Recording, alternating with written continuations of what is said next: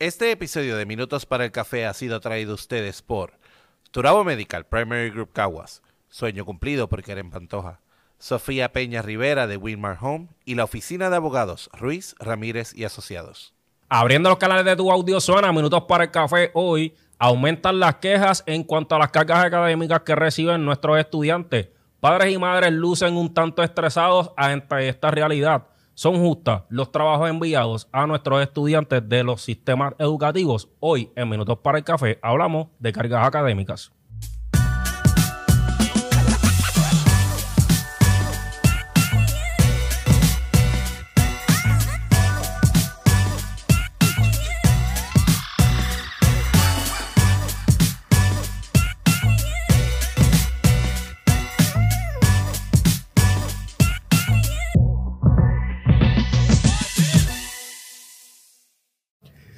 Saludos a todos y bienvenidos a Minutos para el Café. Yo soy Ángel Salgado y les prometo que vamos a hablar sobre un tema un tanto polémico porque el profesor, el maestro, va a levantar todas las voces de alerta, se va a poner problemático, va a tirar y va a jalar, pero para eso nosotros estamos. Pero antes de comenzar, Kiko tiene importante información.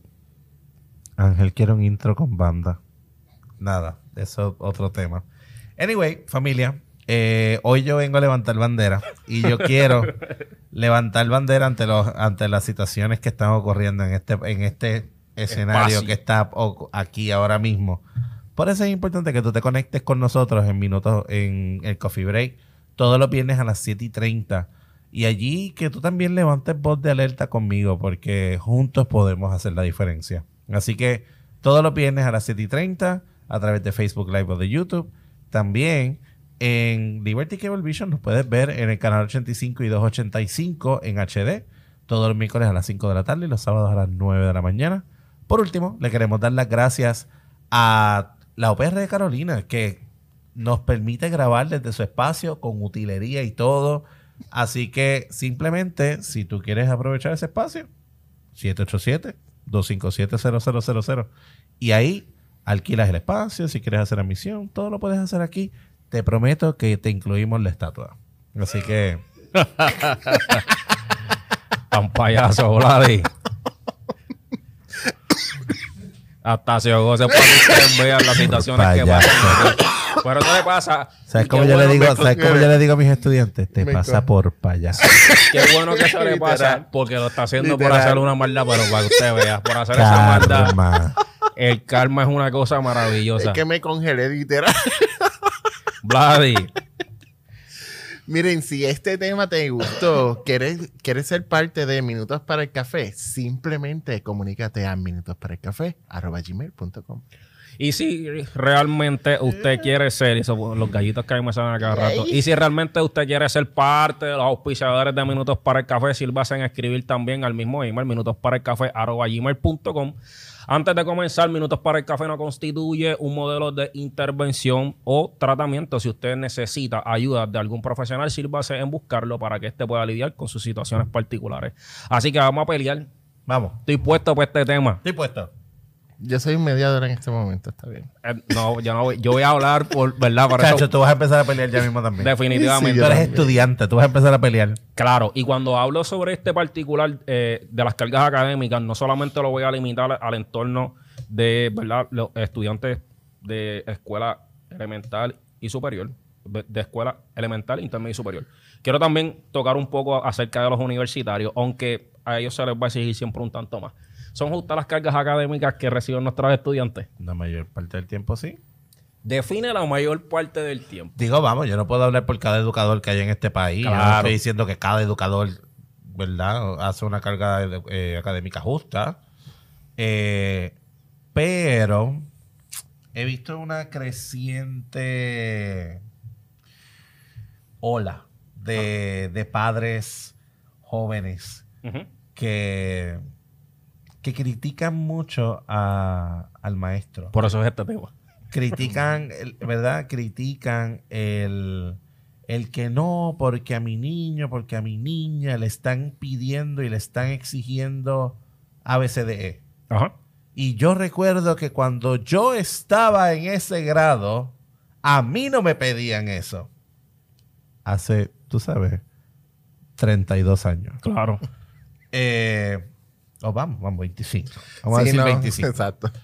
Pero entonces, ¿qué ocurre? ¿Me entiendes? Estamos, estamos partiendo de la premisa que padres, ¿verdad? Porque ellos entienden que cuando ellos estaban en una época donde a lo mejor no había internet, a lo mejor no había eh, el acceso a la información que se tiene hoy en día, en el que la tecnología ha seguido evolucionando rápidamente, en el que las exigencias del mercado laboral han cambiado, evidentemente a su hijo no se le va a pedir lo mismo que se le pedía a usted. Sí. Definitivo. Yo pienso que en parte, eh, ¿verdad? Por esa misma línea, también el acceso excesivo de información es un reto para el profesor en el sentido de que tú tienes que mantener a estos muchachos conectados a lo que tú estás diciendo. Entonces, todo lo que tú estás diciendo, muy probablemente ya ellos lo leyeron en internet, ya buscaron información, ya. O sea, si tú le das eh, el temario de lo que tú vas, lo que tú vas a, a dar, pues en muchas ocasiones los estudiantes, si son bien aplicados, posiblemente ya hicieron una, una revisión. Ya. Y ya, y ya vieron esto y ya Que ese vieron lo nunca es el caso. No es, Pero- no es el caso, pero se puede. Jamás Mira, en la historia ha ocurrido que un Mira, estudiante eso- antes de llegar al curso bien, ya revisó eso- todo el temario. Bueno, no todo el temario, pero si yo sé, por ejemplo, yo lo estoy hablando a lo mejor a nivel eh, eh, universitario. Bueno. ya tú sabes que tienes que, que se va a dar el capítulo 1, por ejemplo. El capítulo 1 de, de- de- de este Whatever. libro. Eh, pues ya tú vas con esa revisión en español, por ejemplo.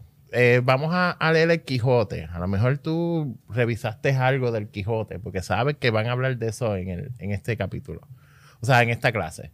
Pues ya, ya hay algo. Eh, por ejemplo, y, y debe, debe ocurrir. Las novelas que se leen en la, en la escuela superior, ya hay muchas Ya no- representaciones. Ya no lo leen, lo que hacen es buscan en YouTube un Exacto, video. Exacto. Pues entonces tú tienes que buscar la manera creativa de, de captar esa información y de que me den este, los resultados que, nos que le exigen al maestro para que se vea que el estudiante de verdad leyó o aplicó Y- y no esta- necesariamente estas eso. herramientas, estas destrezas. Y si estás de acuerdo, estoy de acuerdo contigo, pero también el detalle, ellos no van a leer la novela. Y si tú eres una persona que piensa que tu hijo se va a sentar a leer la novela, usted está viviendo en la Lalandia. Bueno, Eh, debería de sentarse a leerlo. está bien, fantástico, ya no ocurre. Claro. Eh, ¿Y sabes por qué no ocurre? Dicho, y pa- güey, par- partir de, lo- de, las- de- de los absolutos es malo. Está Puede bien. que hayan estudiantes que sí los hagan. Claro. Así que vamos a hacer Si yo fuese estudiante, yo lo leería, pero es porque a mí me gusta leer, porque a mí se me inculcó la, la destreza de la lectura. La gran mayoría de las personas no lo lee. Ya. El 99.9. No vamos a ser tan absolutivos. pero- 98.7. Dale. Este, ¿qué ocurre? 95, 95. El punto aquí es, mm, a mí como maestro, a mí no me importa si tú lo lees o no lo lees. Te voy a ser bien honesto. Si tú decides desarrollar el hábito de la lectura, fantástico. Yo, por lo menos en el grado que yo enseño, yo no estoy ahí para enseñarte hábito de lectura. Si tú no lo has adquirido hasta ahora, posiblemente no lo vas a adquirir nunca. Pero para mí sí es importante desarrollar un pensamiento crítico. Claro. ¿Por qué hago esta, e- esta observación? La escuela no es lo que nosotros recordamos de la escuela. Y esa es la parte que los padres no comprenden. La escuela en la que está su niño, su niña actualmente, no es la escuela a la que usted asistió. Los métodos han cambiado, las estrategias han cambiado, el contenido ha cambiado eh, y el- la manera en que se trabaja ha cambiado porque estamos en un nuevo siglo. ¿Qué quiere decir eso? No es relevante para un estudiante actual se- ir a la biblioteca a buscar información cuando tú tienes un celular con Google. Es obsoleto y no es relevante. ¿Qué entonces yo le tengo que enseñar al niño? Si vas a hacer uso del Internet para buscar información, haz uso responsable De la de, información de- que tu. ¿verdad? De tu uso digital. Sí, Pero- obviamente utilizar referencias que sean referencias Claro. confiables, que se ajusten a las expectativas de lo que se espera, etcétera. Pero entonces, ¿qué ocurre? Yo papá de treinta y pico de años, 40 años, tengo a mi niño en la escuela y digo, ¿por qué tú no estás leyendo la novela? Porque cuando yo estaba en la escuela, yo estaba leyendo la novela. Y él te va a decir, ya yo vi un video de 40 minutos en YouTube Sobre la novela. La misma información que tú obtuviste, posiblemente que te tardaste dos meses leyendo la novela, capítulo por capítulo, página por página, a, pe- a pelea. Yo lo vi en 40 minutos. Pues adivina qué, qué bueno. Porque ya tú viste lo que tenías que ver, podemos discutir lo que tenías que discutir. Antes, una lección que a lo mejor te tomaba tres meses, en verdad, desde que comenzaba a, a asignar la novela hasta que la podías discutir en o, o dar el examen, que a lo mejor esto es un proceso que te tomaba a veces el verano. ¿verdad? Ahora yo lo puedo cubrir en una semana. Pero fíjate, yo, yo pienso que hay varios factores que nosotros tenemos que tomar en consideración y voy a ser amigo del maestro y voy a ser abogado del diablo. Ya lo dije y ya lo aclaré. del lado, eh, ¿verdad? Amigable. De alguna forma, yo pienso que nosotros los, eh, los padres en, en ocasiones no nos hacemos conscientes sobre las responsabilidades de nuestros niños. Eh, le decía yo a, un, ¿verdad? a una amistad en estos días que de la misma manera en que yo como adulto tengo unas responsabilidades, el niño tiene que tener unas responsabilidades. De lunes a viernes, tú tienes las responsabilidades de estudiar. En Puerto Rico, usted tiene generalmente un horario de escuela de 8 a 3. Ese es el horario. Váyase al área eh, oriental para que ustedes vean cómo estos niños están en un periodo escolar que a veces salen hasta las 6 de la tarde y no tienen ningún tipo de problema. Sus resultados de estudio están allí, han adelantado y de hecho se están quedando con el mundo entero. Claro.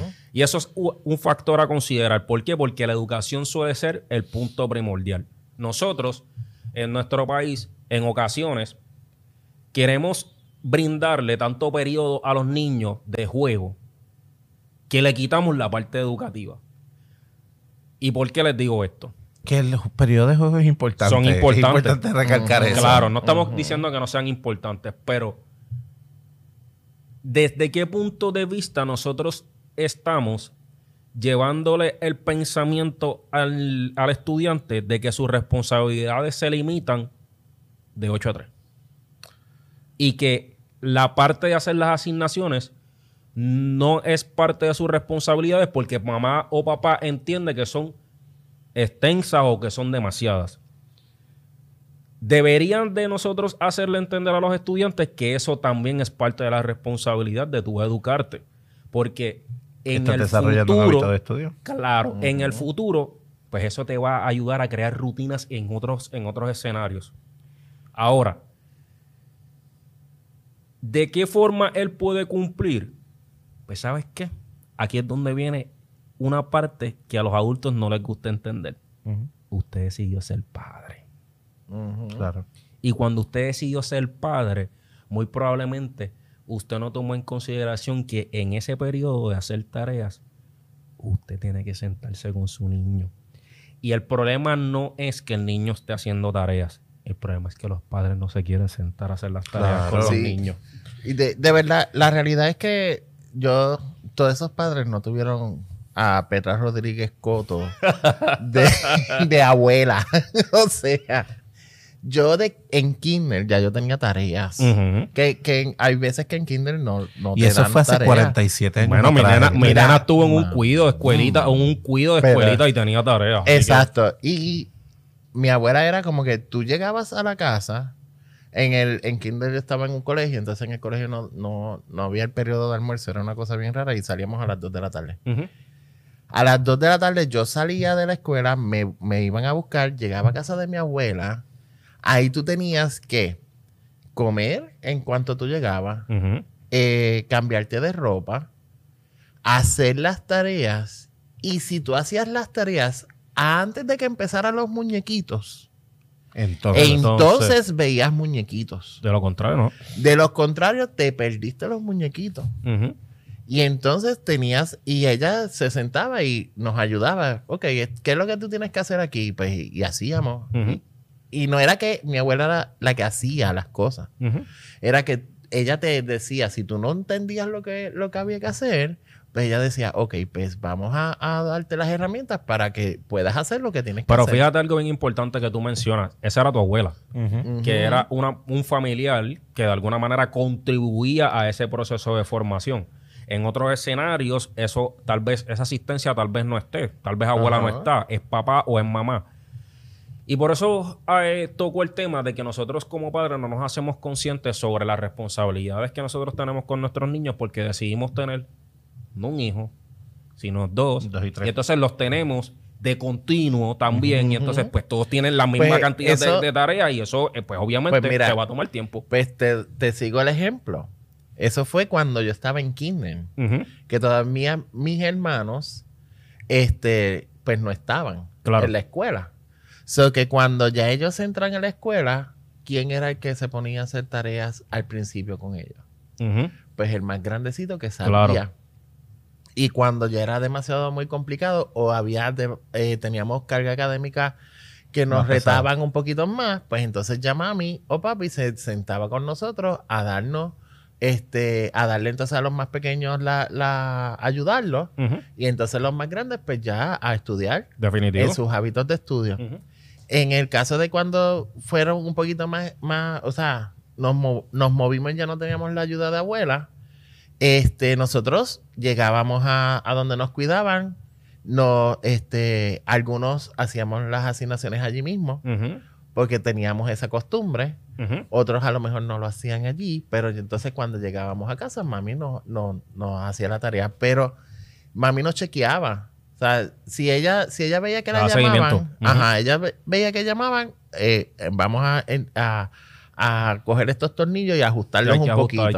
Mientras no, pues entonces vamos a ver tus notas, cómo vas viendo, cómo va, o sea, había un, un seguimiento. De hecho, yo pienso que, y, eh, que hay estudiantes, y conozco estudiantes que son aplicados en cuanto a sus tareas, y no representa una carga para el papá, porque el estudiante se hace responsable de, su- de, su- de sus tareas.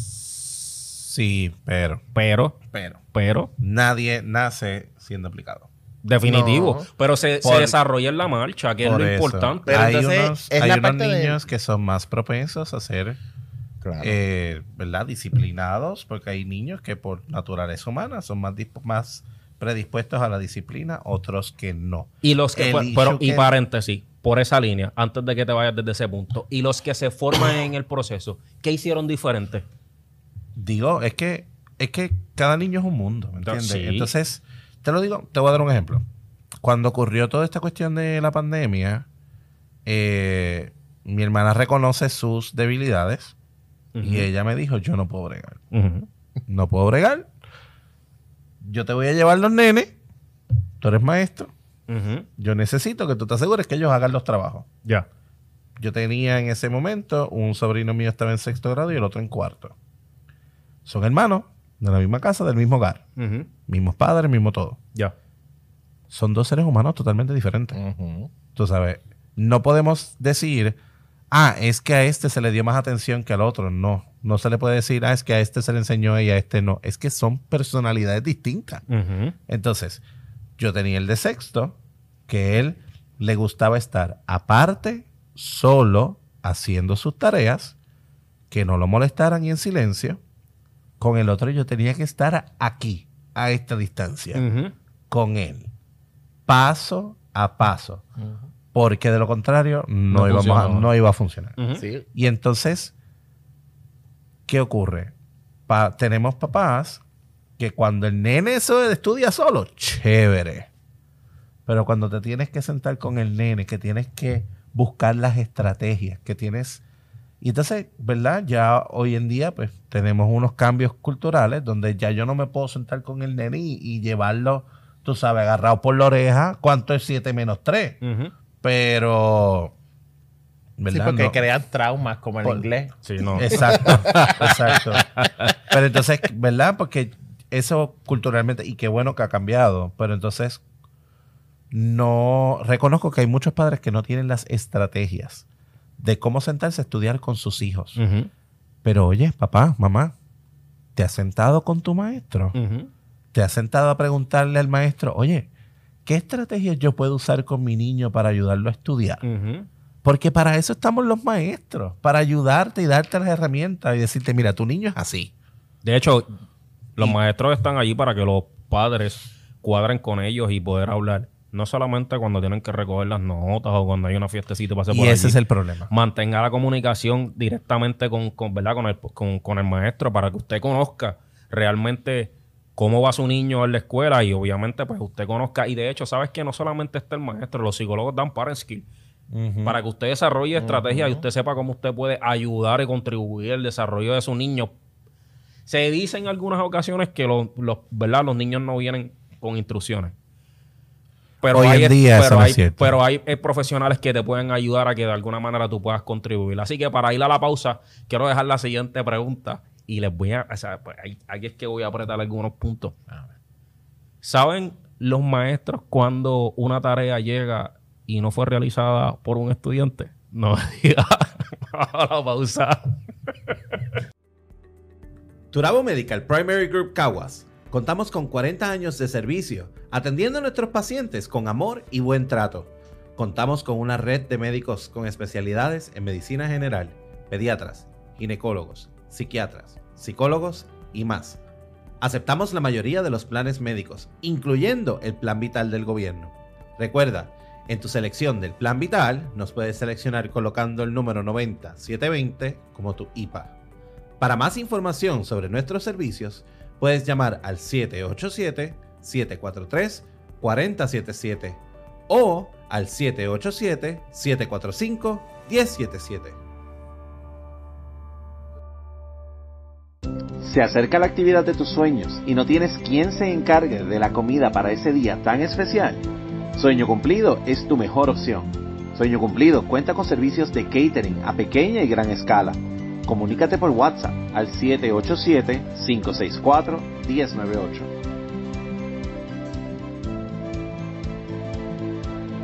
Estamos de vuelta en Minutos para el Café. No olviden suscribirse y seguirnos en todas nuestras redes sociales para que usted se pueda beneficiar del contenido que nosotros estamos publicando todas las semanas, los días martes. Dejamos la pregunta para encender las redes sociales si los profesores eh, y los maestros saben cuándo un papá es el que hizo esa asignación. A mí me encanta, a mí me encanta coger mis ensayos. Y sí, yo soy de los maestros que coge el marcador de color y circulo cada palabra, subrayo, hago marcas. Yo destazajo los ensayos. Y a mí me encanta cuando yo tengo estudiantes y yo circulo palabras en el ensayo y le digo, fulano, ven acá. ¿Qué significa esta palabra? Vamos, vamos a comprobar ese léxico. Defíneme, defíneme que cuando tú, cuando tú utilizas este término, ¿qué tú me estás queriendo comunicar? O este otro, o este otro. No, eh, eh, eh, eh, pero tú lo usaste, está ahí. Ajá. ¿Qué quisiste decir? No, eh, mm, mm. ah, que esto es plagio, cero, muy bien, excelente, seguimos. Y es obvio, hay tantas formas y tantas maneras de detectar plagio, porque como mismo hay herramientas para cometer el plagio, o como mismo hay herramientas para que si el inter- que si el AI te escribe el ensayo que tú quieras, igual hay herramientas para detectarlo. Y entonces, claro, tienes quizás maestros que son un poquito más, más, Más más viejitos. Que a lo mejor no dominan estas destrezas. Pero un maestro joven que, que sabe manejarse en el Internet, que sabe manejarse con las herramientas, es bien difícil que tú lo cojas. Entonces, ahí es donde entonces yo no vengo a restringirte el que tú uses las herramientas, porque yo por lo menos tengo una filosofía. Si la herramienta está ahí, úsala. ¿Me entiendes? Yo lo que no quiero es que tú dependas de ella. Que tú sepas que si esto no está disponible, que tú por lo menos puedas ejecutar. Y que si vas a usar la herramienta, que la puedas usar bien. que no te resuelva todas tus situaciones, que ese es el gran problema. Lo estamos utilizando como un resuelve para de alguna forma nosotros a lo último decir, ah, yo lo hago por esto. Pero entonces, ¿qué implica eso? Significa que como ahora ellos tienen unos accesos a poder hacer ciertas cosas que antes no lo había, para un padre que hace 15 años nada de esto existía, ellos lo ven como que tú le estás pidiendo a mi hijo que haga qué. Ya. Porque ellos no tienen la destreza de hacerlo. Pero el, ni- el niño sí. El niño la tiene Y porque... son tiempos diferentes. Claro, si, oye, si yo voy a dar una asignación, yo no voy a dar una asignación que el niño no va a poder realizar. Esa es mi próxima pregunta porque dije que iba a ser bueno y que iba a ser abogado del diablo. ¿Realmente los profesores, desde ese punto de vista, están conscientes que el trabajo que se está enviando va a tomar X o Y cantidad de tiempo y que de alguna manera ese tiempo el que el estudiante va a estar ahí va a poder cumplir? Obvio. Digo, si eres un maestro responsable, ¿verdad? No podemos, no una- ser absolutistas. Pero yo tengo una, una, una pregunta porque yo académico no soy. O sea, pedagógico no soy. Académico sí porque trabajo en la academia y, y nos envolvemos en ese proceso. Pero viene... este... Yo tengo un salón, 30 estudiantes. Ah, El, el, el 100% de, mi, de mis estudiantes no necesariamente están al mismo nivel correcto. De, de que me hagan este trabajo de esa manera. ¿Cómo yo, cómo yo determino? ¿Quién va a cumplirlo? ¿Quién no va a cumplir? Exacto. No, no quién va a cumplir y quién no, porque esos son los resultados de- del trabajo. Pero que yo diga como que, ay, sí, esto se hace en una hora. Ujú. O esto se hace en dos horas. Digo, no todo, Que el- entonces, no todo el que mundo- entonces vamos a, que, que yo voy a hacer. obviamente no todo el mundo lo va a hacer en una hora. Claro. Y Ajá. eso es algo que, pues, no, yo no controlo eso, porque como tú mismo dijiste, son 30 estudiantes diferentes. Ujú. Ahora bien, yo voy al ritmo del más lento. Ujú. Ok. Yo voy al ritmo del más lento. Pero eso eres tú, profesor es José que Vázquez. es- no, es, es que esta es la norma. Ok, La norma es tú vas al ritmo del más lento. ya. ¿Qué tú haces con los que van más adelante? Tú, hay, ¿verdad? Hay un concepto dentro de la educación que se llama educación diferenciada. Ujú. Ah, yo tengo varias estrategias. O puedo ir al ritmo del, del más lento y al que va más adelante le exijo un poco más. O voy al ritmo del que va Más lento. en, en el más o menos en el medio, no necesariamente el más adelantado, obviamente. Pero puedo ir al ritmo del que va en el medio Ujú. y entonces la educación diferenciada la trabajo hacia abajo, como que, ok, a, eh, quizás al grupo le pedí que, que los ensayos tuvieran, que las- los párrafos tuvieran ocho oraciones, a ti te voy a pedir cinco. No, no estoy, no estoy cambiando la destreza. Aun cuando los midas estoy igual. modificando la dificultad. Ya. Y ese es, es el, el maestro no cambia la destreza. Por ejemplo, si contigo estoy trabajando con multiplicación, contigo también tengo que trabajar multiplicación. No puedo quedarme en suma y resta. Lo que pasa es que a lo mejor a ti yo te voy a pedir que me hagas 20 ejercicios, te voy a pedir 15. Ya. Y ahí yo entonces controlo el, ¿verdad? Y manejo el ritmo. Ujú. Yo no puedo controlar si el proyecto que asigné a uno le toma una hora y a otro le toma dos. Pero tengo que tener conciencia de, y ahí me voy al más lento. ¿Cuánto tiempo le va a tomar al más lento? ¿Me lo va a poder cumplir? Sí, pues está bien. Y de ahí, de hecho, y qué bueno que lo mencionas, porque en ocasiones los padres lo que mencionan es, ah, este, yo no sé cómo ellos mandan estos trabajos, porque realmente el nene no puede hacerlo. Ok, yo quiero que tú sepas que posiblemente esa tarea que se te está dando se la dieron a un, a un estudiante que domina y a otro que no domina, con diferentes áreas. A lo mejor, como bien dice el coach Kiko, a uno le exigí que me hiciera 8 o 10 oraciones y al tuyo a lo mejor le exigí que hiciera 3. Pero si tú no estás consciente o no has hablado con el maestro, Y aquí es- no tienes el conocimiento sobre eso. Y esta es la parte que los papás desconocen muchas veces. Una de las estrategias que tú quieres desarrollar en los estudiantes es el elemento de socialización. Hay una teoría, ¿verdad? De, de Vygotsky, que es un educador que nosotros uh, referenciamos, ¿verdad?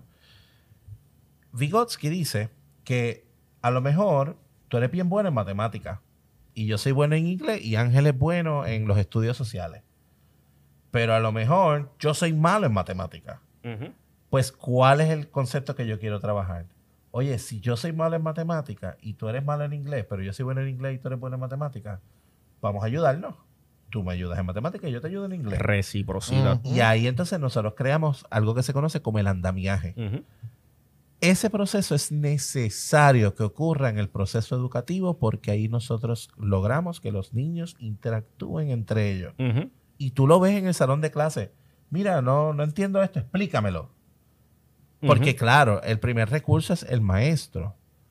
Pero nosotros también queremos crear que ellos busquen ayuda entre los mismos pares para que se ayuden y así tú creas una- un ambiente colaborativo. ¿Y por qué trabajamos un ambiente colaborativo? Porque hoy en día el empleado que sale al mercado no va a encerrarse en un cubículo. Esta idea de que ahora yo tengo que sentarme frente a una computadora en un cubículo por 40 horas a la semana, ya eso no es real. No, y de hecho, la educación universitaria específicamente eh, se, o sea, se maneja a través de grupos. Claro. Hacer trabajos entre grupos. Así que la preparación, obviamente, si la comenzamos desde antes, pues eso es mucho mejor. Y entonces, y, y trabajar en grupo es incómodo. Aunque hayan estudiantes que no les gusten. Y no, y hay estudiantes que lo detestan, pero ¿sabes qué? Las destrezas del siglo XXI necesitan incluir la colaboración y la creatividad. Mira, a mí me gustan los trabajos en grupos. Lo que no me gusta son algunos grupos. Pero, ¿sabes? pero es que es lo lo que hay que escoger, es lo que escoger. No, pero es que en el trabajo a ti no todo el mundo te va a Obvio. caer bien. no, no, yo estoy claro de eso. Yo estoy claro de eso. Tienes que aprender a bregar. Sí, pero cuando, cuando es tu, tu nota la que está en juego y viene este irresponsable, Ujú. Claro. este, a- o, o esta persona que se cree que puede hacer lo que le da la gana, Ujú. Pues eso es lo que, lo que sí este, es lo que me molesta en realidad. Sí, pero ya hay trabajo en Claro, pero grupo. ahí, es- ahí es función Porque del, para del mí, maestro para mí, claro. Este, este, porque para mí el trabajo en grupo funciona en el sentido de que hay trabajos que, o sea, hay una destreza que tú tienes que aprender que conlleva una gran responsabilidad que si a lo mejor tú lo haces eh, solo, te tienes Solo que, no vas a poder. O lo, lo vas a poder hacer, pero te, se supone que entonces te den más tiempo para De hacerlo. hecho, y no Pero yo tengo, eso. un, yo tengo un tiempo de hacer, por ejemplo, tengo un, un tiempo li- li- limitado en el sentido de que sea un semestre, un trimestre o lo que sea. Por lo tanto, yo necesito dividir ese, ese- esa carga académica para que entonces repartida entre ellos se dé el trabajo que yo quiero ver. Pero es que no solamente eso, en el componente de los adultos, más bien es cuánto a comunicación tú comienzas a desarrollar con tus pares para que precisamente esas situaciones no se den. Porque, mm, eh, y lo digo porque yo pasé por esa, ¿verdad? Por esa misma situación. ¿Por qué tenemos que esperar hasta lo último para comunicarle al profesor, fulanito no está haciendo nada? Oye, vamos a hacerlo consciente desde el principio. ¿Sabes que Estoy teniendo una carga adicional porque fulano no está cumpliendo con sus responsabilidades en cuanto a X o Y a nivel de, ¿verdad? de la tarea que tiene el grupo y a lo mejor ese profesor puede optar por cambiarle algunas otras cosas o sencillamente hacerse consciente de que el momento de cuando vaya a evaluar los voy a evaluar desde una forma de- de- manera diferente. Pero entonces, en el caso de los padres, nos eh, surge la queja, pero no cogemos el teléfono y le preguntamos a la mamá de fulanito cómo lo hizo, a y cómo, Es que- co- cómo se mueve. ¿sabes cuál, es, cosas. ¿Sabes cuál es el problema? Y esto yo lo discutí en un, en un live que de Coffee Break que hice recientemente. Se está dando mucho la dinámica de padre versus maestro. Donde, fíjate que yo no voy a la oficina del médico y le digo al médico lo que me tiene que recetar. Porque el médico es él. Ya. Y, él- y él y él es el profesional que me tiene que decir, mira, te tienes esto, te, vas a- te necesitas tomarte esto. Y ya, y yo confío en su palabra porque él es el que sabe. Bienvenido al mundo de los psicólogos. Pero entonces, fíjate, bienvenido al mundo de los maestros. Aquí el que más o el que menos te viene a decir cómo es que tú tienes que dar clases y por qué lo tienes que hacer. y es horrible. Si yo te digo la cantidad de veces que yo he recibido correos electrónicos de padres, no, porque usted está asignando tareas eh, durante el fin de semana y eso es tiempo de familia. Papá, esta tarea era para el miércoles. Yo le di hasta el domingo que me la entregara porque le estoy dando tiempo extra. Porque si no te lo crucifico. Porque si no es cero. ¿Me entiendes? Pero fíjate cómo somos bien propensos a, a el ataque. No, porque, porque usted está haciendo esto, porque usted no sabe, porque... ¿Me entiendes? Sin tener el acercamiento, de nuevo, yo creo que, eh, eh, y verdad, y no solamente te lo, lo digo por, porque te conozco, conozco a muchísimos maestros que realmente lo eh, dicen exactamente lo mismo. Dicen, los padres no visitan al maestro para preguntar ¿Cómo puedo hacerlo? ¿Cómo puedo dejar de hacerlo? ¿De qué manera yo puedo abordar? Es como que un cuco que le tienen a, a la escuela. Y déjenme decirle algo, gente.